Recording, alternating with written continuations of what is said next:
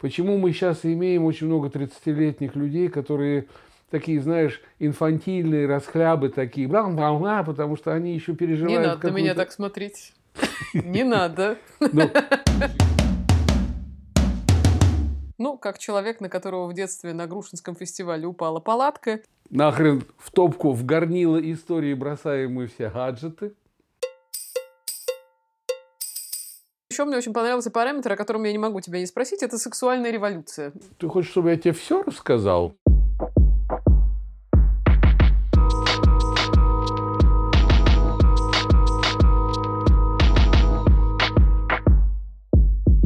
Всем привет, это подкаст «Ну, пап», и я его ведущая Ира Сергеева. Я несведущий соведущий Леонид Сергеев. Сегодня наша тема находится в основании подкаста «Ну, пап». Это история про поколение. сегодня мы будем разговаривать про теорию поколений. Потому что есть поколение X, есть поколение Y, есть Z, есть некоторые присутствующие здесь бэби-бумеры. А, и в целом эта тема заинтересовала меня не только потому, что я долго думала над подкастом и над тем, о чем вообще было бы интересно болтать вот в таком формате. Но я тут недавно записалась зачем-то. Я вообще, конечно, не понимаю, зачем я это сделала. Но, тем не менее, на онлайн-курс, который называется громким названием «Стратегический маркетинг». Ой. И там вроде рассказывают что-то, ну, типа, про стратегию и про маркетинг. И как этого... Никогда бы не подумал. В целом, да, придерживаться. И м, уже на втором занятии оно было посвящено анализу макросреды, то есть некоторых факторов общих, там, с точки зрения экономики, политики, социума и так далее, и так далее. Что влияет на, условно, всякие маркетинговые штуковины, потому что люди начинают по-разному потреблять, по-разному относиться к продуктам, по-разному воспринимать информацию. У каждого поколения, как совершенно справедливо там замечают свои культурные коды. Я, как знаменитый доморощенный культуролог, тоже этим довольно заинтересовалась. А, и в целом оказалось, что теория поколений – это довольно важная штука для любого маркетолога, чтобы он понимал, с какой целевой аудиторией он разговаривает, на каком он это делает языке, через какие он это делает каналы – и, в общем-то, представители какого поколения являются вот таким ядром э, потребительским э, его продукта. Немножко информации. Это первый раз, между прочим, в нашем подкасте, когда я пришла с какими-то бумажками. Слушай, так ты уже все рассказала. А Леонид Саныч как бы сидит лениво развалясь и я ничего не подготовил слушаю. сегодня. Да, да, да, да. Запомнили. Короче, теорию придумали в начале 20 века, а, и, соответственно, это некое описание внешних социокультурных, наверное, прежде всего факторов, это которые теорию, влияют... извини, теорию поколений. Да. Конкретизируй. Теорию поколений. А не теорию там контент-маркетинга. Сейчас а, живет и здравствует пять поколений единовременно. Из них считается, что четыре более-менее активны, типа еще могут, не знаю, жать на а кнопки, наше, что ли, ты хочешь покупать. сказать? Поколение Х? У тебя не поколение Х. Значит, давай разбираться. У меня Есть поколение минус Х, я понял, да. Четыре важных для нас поколения. Во-первых, это бэйби-бумеры. Это люди, которым сейчас от 55 до 73. То есть я бэби-бумер. Ты бэби-бумер. Бэби-бумер, потому что после войны, соответственно, произошел некий бэби-бум, когда люди кайфанули от того, что все ужасы на планете закончились, и типа того, что родилось много детей. Прекрасное ну, было время, да, наверное. сомнительное утверждение, ну ладно, ладно. Я родился в 53 году, после войны уже прошло, извини, сколько там, 8 лет. Ну и как там И народ уже как бы кайф-то обломал себя полностью всенародной стройкой и восстановлением, да, не до детей там, я так понимаю, было. Нет, ты знаешь, я тоже читал вот это про теорию поколений, вот эти бэби-бумеры, потом там поколение X, вот Х, поколение э, Y, и осталось еще одну привычную нам букву поставить после X и Y, но почему-то поставили Z. Да, культурный. Ты знаешь, что я хочу сказать, вот мое мнение. Эти два американца, они такие забавные ребята, которые придумали эту теорию. Угу. Мне это показалось немножечко такой даже билетристической какой-то штукой. Там такие герои, там художники, пророки, там э, и в, в период спада рождаются пророки. Не знаю, в общем, я читал это как художественную литературу, знаешь, вот описание этой теории. И все бы так и закончилось. Они бы там написали, как я чувствую, книжку какую-нибудь там. Донцова перевела это с английского на русский, и появился еще один бестселлер – но появились какие-то люди, которые зачем-то сделали им какие-то заказы на просчет ситуации, просчет там аудитории, какая аудитория будет хавать наш контент, понимаешь, там. Чувствую, что сейчас опять будет твой великий тезис, что все про бабки. Не, ну, ребята открыли консалтинговую фирму, слушай, и процветают. По-моему, эта фирма до сих пор еще жива, там сайт какой-то у нее даже есть. Вот. Ну, я не знаю, много, конечно, там притянуто за уши, как мне показалось, но многое достаточно интересно. То, что э, расходятся все дальше и дальше пути э, между поколениями, это я ощущаю просто на нас с тобой даже, дорогая доченька.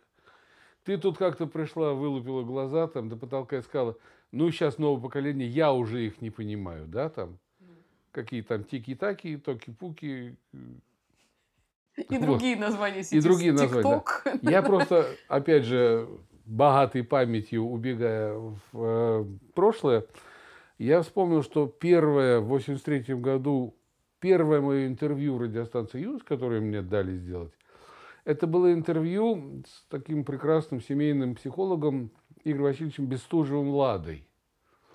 И уже тогда, вот 83 год, он сказал такую вещь, которую я вот запомнил надолго, навсегда практически. Он сказал, что сдвигается э, с каждым, не знаю, годом, с каждым поколением, скажем так, сдвигаются границы. Если раньше, я, я сейчас буду бредить, да, если раньше детство было, например, там, там от 0 до 6 лет, дальше там, там какое-то отрочество начиналось, дальше там юность, потом мост, то с каждым Э, движением времени, скажем так, эти рамки растягиваются. И детство может длиться до 10-12 лет, понимаешь? А юность может продлиться до 25 лет. Почему мы сейчас имеем очень много 30-летних людей, которые такие, знаешь, инфантильные, расхлябы такие, бла -бла -бла, потому что они еще переживают... Не надо на меня так смотреть. Не надо. Ну, доченька, ты в отличие от, как я громко сказал, инфантильных расхляб, так. Ты совсем не расхляба, ты, ты даже напротив, да? Просто я это очень запомнил. А, и вот, например, мне 66 лет, а я себя ощущаю, ну, на 52. Ну, 52-53. Интересно, а у тебя было какое-то ощущение прямо четкое в 52-53? Ну, я лукавлю, ну, ну типа. чего уж там. Нет, ну просто говорят, что у мужиков там после 50 начинается новая жизнь, после 60 еще одна новая жизнь. А те, кто доскребает до 70, там вообще еще какая-то жизнь новая начинается. Вот я хочу ее застать. А, вот. Просто вот там говорят поколение миллениумов, да, которые вот там... Миллениалов. Миллен... Миллениалов, да, миллениалов, да. да. Сейчас будут эти поколения дробиться, если они определяют эти э, теоретики как 20-22 года, где-то поколенческий срок, да, Через 20-22 года нарождается как бы новое поколение. Кстати, здесь словосочетание «как бы» уместно. Ага, не паразит. Это, да? да, это не паразитизм, а Записали. это вот, да, как бы поколение новое. А, вот. Но, что мне показалось с высоты моих прожитых лет, все четче границы между поколениями, потому что настолько сейчас э, уплотняется, ну, скажем, этот мать его с праздником, прогресс, понимаешь, потому что э, здесь идет не на годы, не на десятилетия уже срок, что-то изобретается новое, а на дни. Скоро уже пойдет там на часы, на минуты, на секунды. Ну да, да, да. Понимаешь, если там когда-то Жюль Верн, хрен его знает, когда-то предсказывал, там в 1861 году он предсказывал там и телевидение там в, своем, э, в своих романах, и полет на Луну, там все то пришлось ждать достаточно долгое время, чтобы это осуществилось. Сейчас там чип засунутый в задницу, понимаешь, и никого уже, как говорится, ну вот не смотри. А, что меня довольно удивило, я выхватывала какие-то кусочки информации из этого самого курса, как нам пытались объяснить, чем э, можно охарактеризовать, да, как-то поколение. А, и это интересно, потому что там действительно, мне кажется, правильный тезис о том, что поколения формируются по большей части теми событиями, которые происходят в течение их формирования, да, там, как личностей, ну, там, типа... Причем событиями, я бы тебя и немножко конкретизировал, зрелости, научно-технического плана. Да, вот смотри, факторы, повлиявшие на формирование бэйби-бумеров. Первый фактор, знаешь, какой был сказан? Ну, прям событие большое. Ну, война, наверное. Полет человека в космос. Вспомни, вот что ты делал конкретно, вот в космос человек прилетел при тебе, условно. Мне хорошо. Что ты делал, когда человек полетел в космос? 12 апреля 61 года? Да. Что это за день был такой? Мне было 8 лет. Не знаю, 61 год, наверное, я с бабушкой стоял в очереди за колбасой в Казани. Это и... торжественный довольно момент для человечества. Ну, что, да, был такой период жизни, когда был хлеб кукурузный, и люди в 4 часа утра занимали за ним очередь даже. Был такой период. Заканчивался там хрущевской оттепель, я не знаю. Вот, но я не помню такого, чтобы я испытывал. Ну да, да, да, да. Соседи стали вытаскивать водку, все стали сразу выпивать наш человек в космосе, человек в космосе, и не важно, что человек в космосе, наш человек в космосе.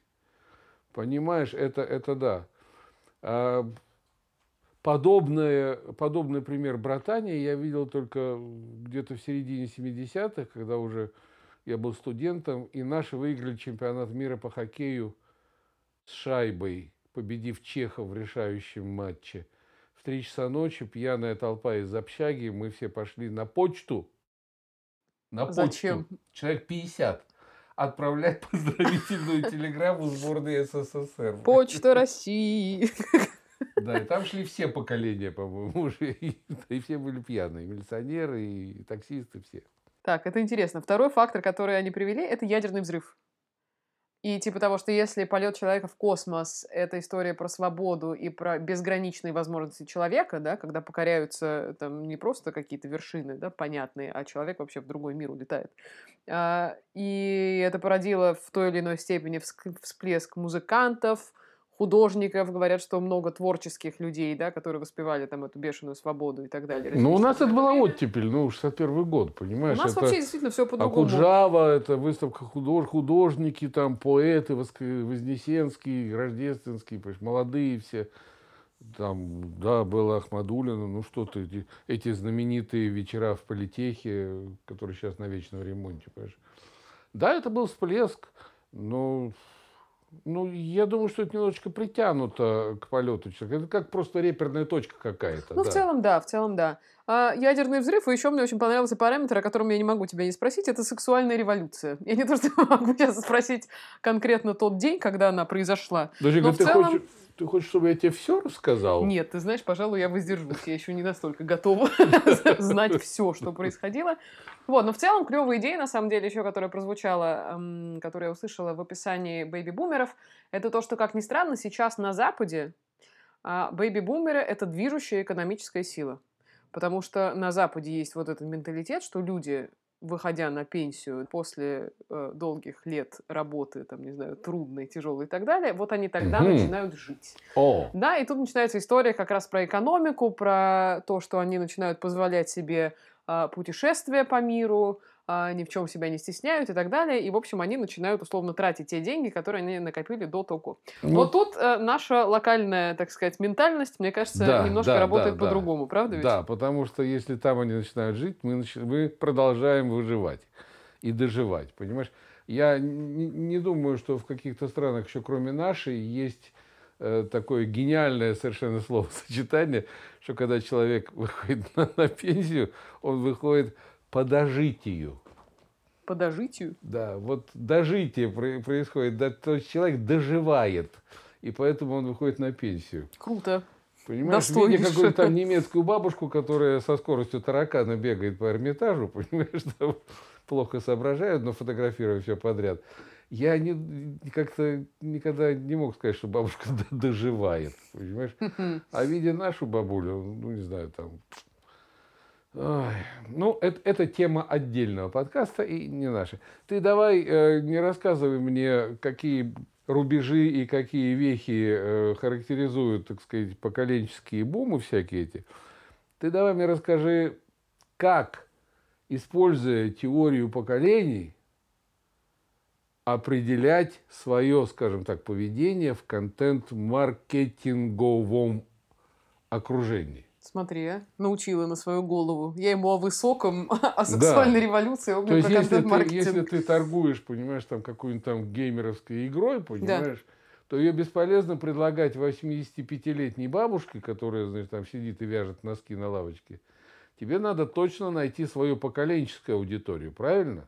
В целом все так и есть, но и в этом случае есть всякие отклонения от нормы. Например, мое одно из самых любимых видео, которое я всегда показываю ребятам, с которыми я беседую по теме маркетинга.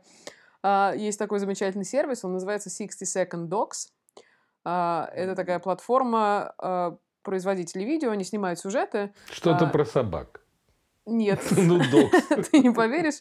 Докс как документ, как документальный фильм. А, и не это, Г, не догс. А до через Си. Понятно. А, и это производители контента, они делают видео в такой идеологии, что они в 60 секунд упаковывают документальное кино, документальные сюжеты об очень интересных персонажах. И это прекрасный пример, на самом деле, который надо обязательно смотреть, если вы занимаетесь видеопродакшеном, а, либо коммуникации с аудиторией, которая про быстрое потребление контента, потому что там очень емко рассказываются очень интересные истории. И вот там одна из первых историй, которую я у них увидела в принципе, про канадскую бабулю, которая... Ой, бабуля Адуван. Ну, такие типа ролики, да? С... Да, да, да, ролики, которые они сеют просто по разным соцсетям. Это вот ты в Фейсбуке можешь посмотреть, в Инстаграме, там еще где-то.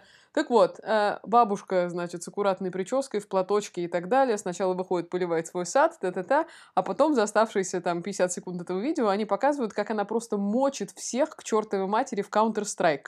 И бабушка, блин, все чемпионаты, какие только можно, в общем, это самое. И кто бы вот подумал, да, как диджитальный персонаж, она абсолютно себя ведет как какой-нибудь э, миллениал, центениал, ксениал, как вообще как угодно их называй, да, то есть никак ты не можешь ее digital профиль считать, что ей на самом деле, я не знаю, за 80, и она еще внуков своих дерет, извините, в counter. Доченька, ну это, это, скажем так, исключение, которое должно подтверждать правила, что... Да, но это исключение абсолютно очаровательное, которое показывает, что человеческая натура гораздо более сложная, чем вот эти, э, знаешь, такие пресловутые вещи, а давайте опишем нашу аудиторию социально-демографическими параметрами. Правильно, но ты политику продаж, так сказать, маркетинга своего контента будешь строить, ведь не опираясь не на исключения. На но знаешь, что интересно? Сейчас чаще обращаются даже не к этому пресловутому соцдему, так называемому, да, когда ты пытаешься описать целую категорию людей, например, там, не знаю, от 25 до 30, любителей кошек э, и селфи в Инстаграме, там, не знаю, с дебильными подписями. А сейчас зачастую используют так называемую персона-модель, то есть тебя, как человека, потребителя продукта, пытаются персонализировать до самостоятельной единицы. То есть, например, если бы я тебе хотела что-то продать, у меня был бы какой-нибудь продукт любой, да, ну какая-то штука, которую я тебе хочу продать, то я бы свою контентную стратегию и маркетинговую стратегию выстраивала, таргетируясь да, и целясь в Леонида, которому 66 лет, который живет в Москве, у которого есть смешная собака, там, я не знаю, он с ней гуляет два раза в день, а, творчески играет на инструменте. Да, надо отметить и это. вот. И так далее, и так далее. То есть какие-то важные вещи, какими брендами ты пользуешься, важно ли для тебя это в принципе, как ты существуешь в цифровом мире, у тебя есть соцсети или нет. То есть вот таким образом, прямо точечным, да, собирать вокруг тебя подобных Я людей. согласен с тобой, но если бы я был мультимиллиардером, а у тебя была бы задача впарить мне остров в океане, понимаешь? Да. И наша сделка могла бы там принести тебе такой доход, которого ты не видела никогда и не увидишь э, вообще да. в свою жизнь.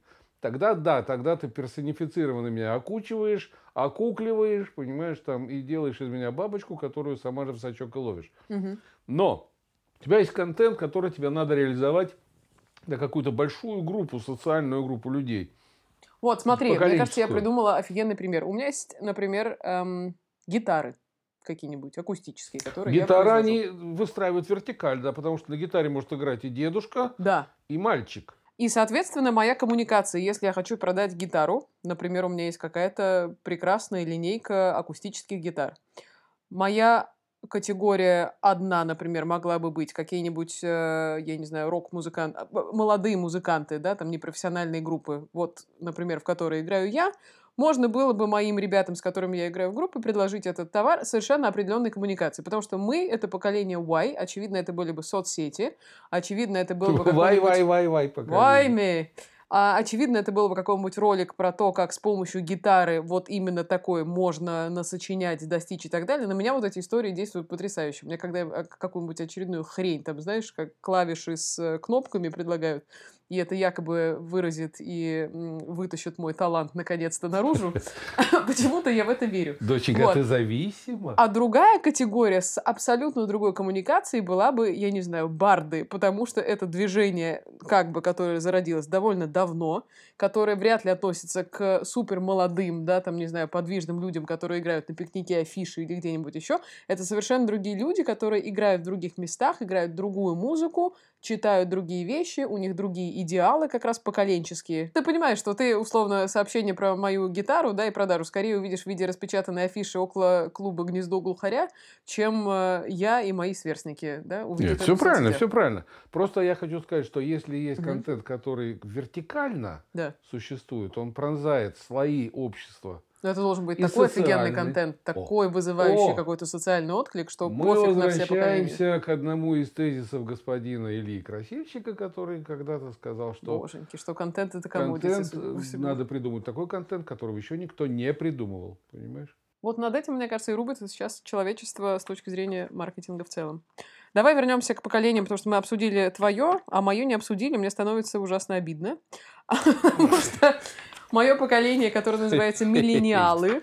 Это прекрасные люди, которым от 23 до 39. То есть я застряла сейчас прямо посерединке.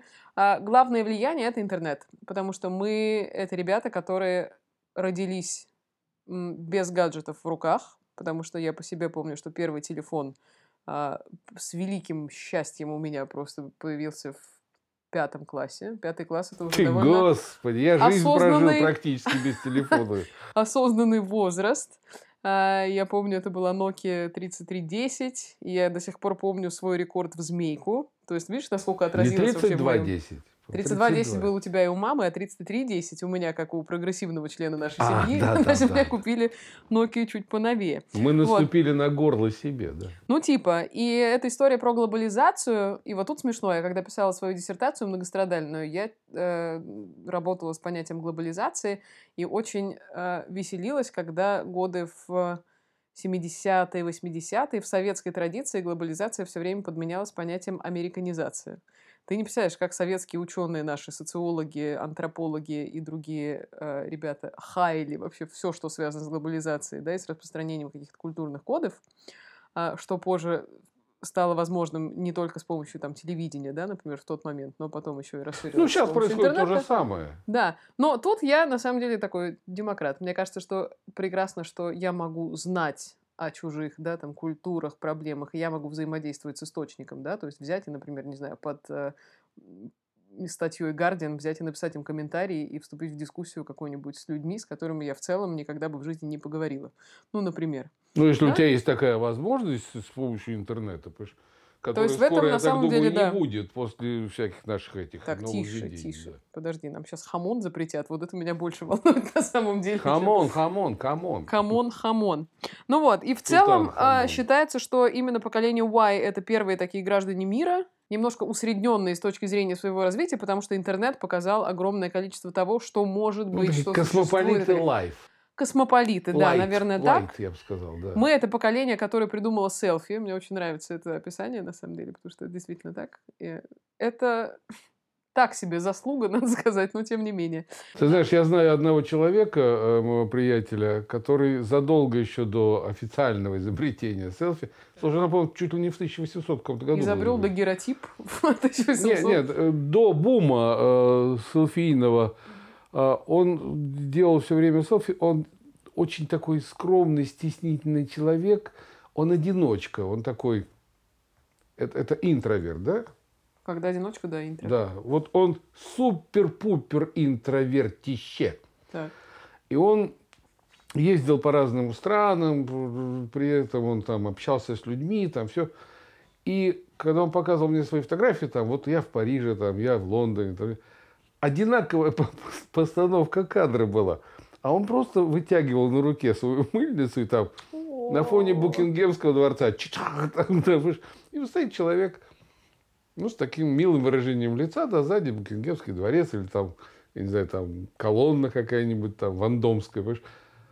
Он делал селфи, но от того, что он просто стеснялся кого-то попросить, и он ездил всегда один, понимаешь, он вот такой один. Такое вынужденное селфи. Печальная так что, история. Да, довольно. селфи это действительно печальная история, понимаешь, когда человек в одиночестве идет сейчас с этой палкой, там, залезает на небоскреб какой-то, там, хрюкается с него, не дай бог, конечно, да, но э, это, это о чем говорит? О том, что, что некому снять его, что ли?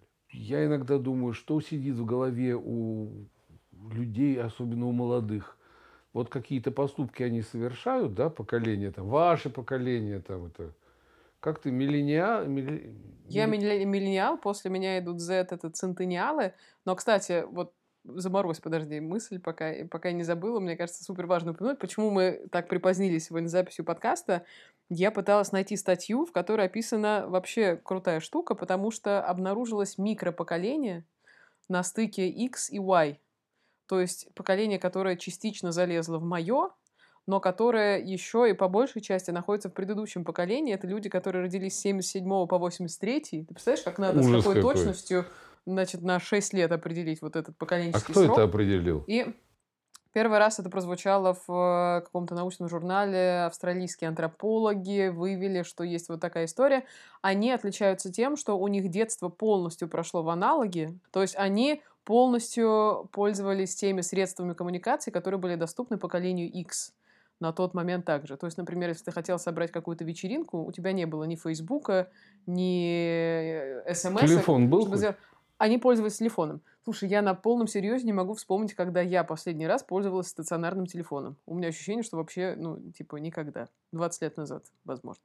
Вот, но не суть. И вот эти так называемые ксиниалы, которые Сигналы. застряли да, на стыке поколений, полностью свою осознанную жизнь уже, да, там сформированную а в 20 лет плюс-минус, они э, стали обучаться вот таким диджитальным поведенческим характеристикам, появились соцсети потихоньку, появились телефоны и так далее, так далее. То есть они вступили в ту эру, с которой я росла условно лет с 10, уже в своем осознанном возрасте, лет там в 20 Достаточно сформировавшимися. Да, то есть для них все равно это была такая трансформация, переход. Мне кажется, как вот это думаешь, очень интересная на самом деле штука. Они много из-за этого?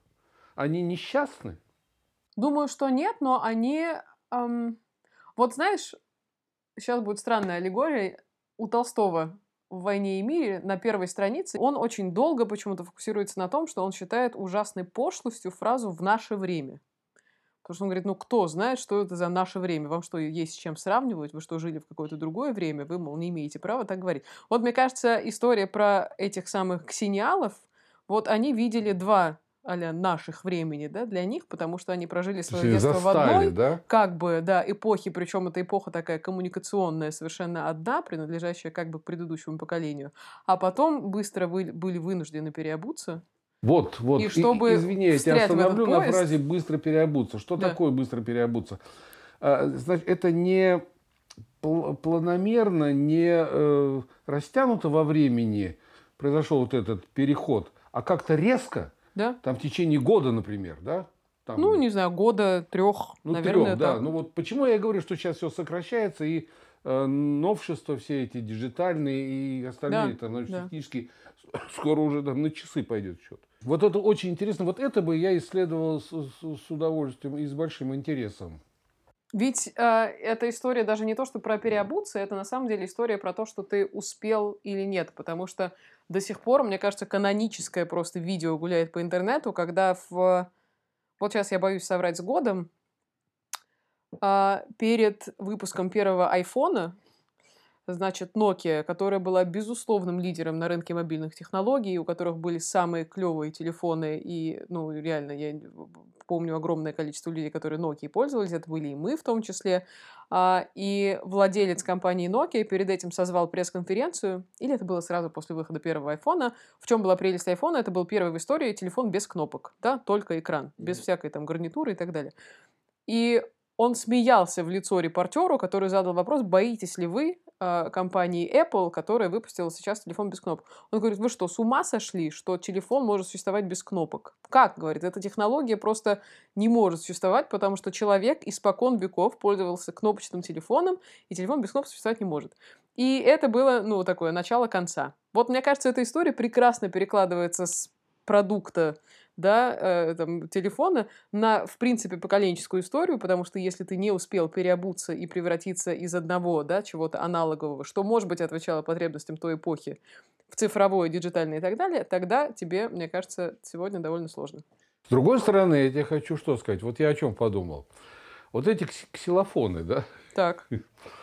А, они ведь не понимали, что они совершают вот этот вот скачок, скажем так, из вчера в завтра. Думаю, что нет. Они просто жили своей жизнью, да. да. Это стало понятно и ясно по прошествии какого-то определенного времени. И уже людьми, которые прожили другую жизнь, и с высоты этой своей уже, с высоты своего опыта, приобретенного в этой другой жизни, они могли классифицировать, препарировать и давать определение тому, что прошли эти ксилиты, понимаешь? Вот я все пытаюсь представить, э, что ощущали эти люди, что вот, э, понимаешь, когда вот мне 30 лет, и я хожу с мобильным телефоном, а 15 лет назад я еще бегал звонить из телефона автомата, потому что не было. Но ведь есть же люди, которые прибивало их это, да? не прибивало. Может быть, тогда он, когда пока бежал до будки, он стихи сочинял, а по приходу домой он рисовал гениальные картины, а сейчас он ничего этого не делает, вот он только сидит у телефона, понимаешь, и играет, мочит оборотни. При этом, вот, наверное, завершая, давай поговорим про соотношение поколений, и тут уж я могу немножко поговорить, наверное, о поколении моем и поколении Z, эм, с которым я столкнулась в академической среде довольно недавно. Меня пригласили почитать ребятам 13-15 лет, чего-то про медиа, там, про теорию коммуникации и так далее. Мне было интересно на... посмотреть на их реакцию, на их вопросы и так далее. Как мне интересно за твоими вопросами наблюдать, да, относительно того, что я рассказываю, они одни. Прости. У этих вопросы абсолютно другие, абсолютно другого характера. Да, то есть там ничего не связано с технической частью, там связано с частью смысловой. Они иногда не понимают, почему там, не знаю, какие-то вещи происходят так медленно, или почему именно так, а не по-другому, как было бы удобно им. В какой-то момент они меня спросили, сколько вам лет? Я на голубом глазу ответила, что у меня 29. Ну, первое, что они сказали, ну, вы на столько лет, конечно, не выглядите. Тут я подумала, что, во-первых, уже это, конечно, было довольно неловко. А во-вторых, они говорят, слушайте, ну, нам сейчас довольно сложно учиться, там, делать домашние задания и так далее. Говорят, потому что вот вы себя вспомните, у вас же не было столько всего отвлекающего. Я говорю, в смысле, вы что имеете в виду? И они мне показывают телефон. Они говорят, ну, у вас же в детстве не было телефонов, вы же, наверное, пейджерами пользовались. Тут это еще одна была, конечно, оскорбительная минутка, но в целом я подумала, что, ну, ребята ведь правы, потому что я вспоминаю то, как я училась, предположим, да, там, в детстве, в младших классах и так далее. У нас ведь были совершенно свои аналоговые развлечения. А, какие-то анкеты мы заполняли друг другу, там, ручками менялись и так далее. Это была а, одна большая активность, которая принадлежала совершенно никакому ни цифровому веку, ни диджитальному развитию, ничего такого не было вообще. Это были просто чисто человеческие отношения. Я не могу сказать, что они сейчас не человеческие, они просто приняли абсолютно другую форму. Сейчас человеческие отношения через, через, через. какие-то гаджеты, через какую-то вот технологию. Понимаешь, надо надеяться на то, что суть отношений осталась, а канал поменялся. И вот, вот я тебе интересно. хочу сказать тоже, да, э, в продолжение.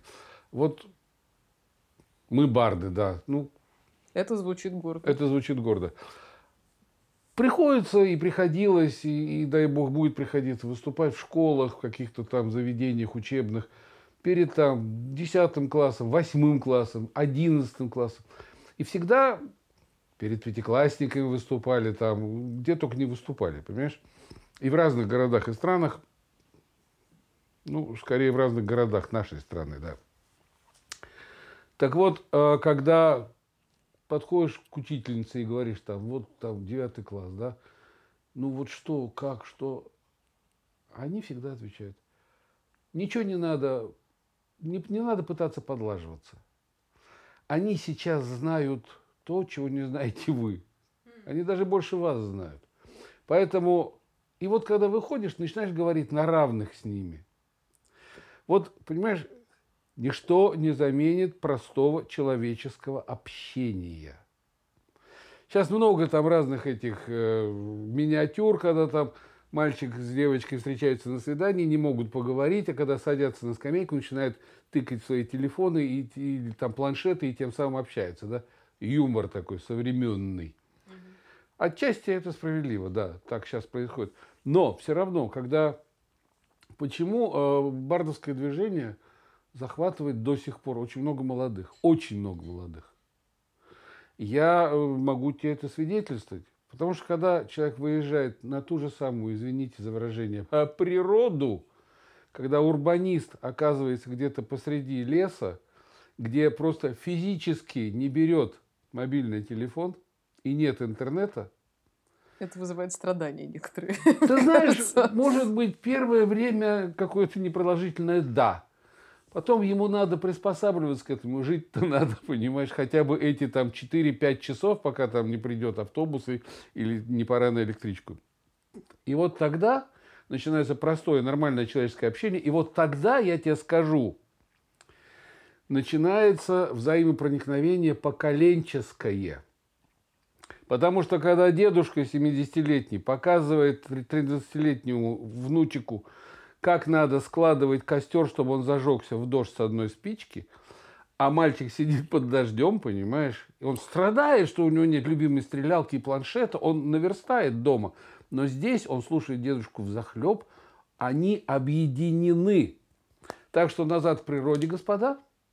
Так что нахрен в топку, в горнило истории бросаем мы все гаджеты – ну, как человек, на которого в детстве на Грушинском фестивале упала палатка, я не могу себе отказать в удовольствии закончить цитатой отличного ученого, который написал кучу правильных трудов про массовую коммуникацию, и которого всем надо почитать. Его зовут Хосе Артега и Гассет.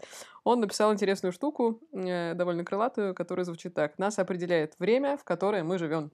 Вот, мы с вами живем в интересное время, и папа за этим, кажется, наблюдает с тоже большим интересом. А я тебе еще процитирую тогда э, поэта э, Кушнера. Времена не выбирают, в них живут и умирают. Пам-пам. Это был подкаст «Ну, пап». Спасибо большое. Будьте с нами в следующем выпуске.